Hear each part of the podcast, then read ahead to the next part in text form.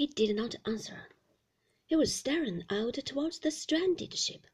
I could see her broadside on from here, the red underwater section showing against the black of the topsides, and the single funnel leaning rakishly towards the cliffs beyond.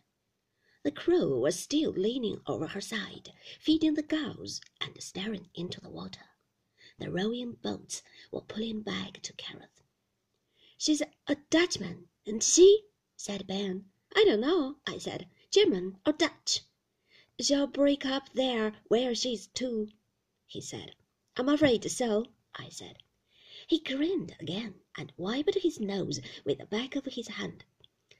She'll break up bit by bit, he said. Shall not sink like a stone like the little one. He chuckled to himself, picking his nose. I did not see anything. The fishes have eaten her up by now, haven't they? he said. Who? I said.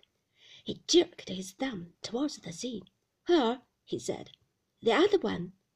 Fishes don't eat steamers, Ben, I said. Eh? he said. He stared at me, foolish and blank, once more. I must go home now, I said. Good afternoon.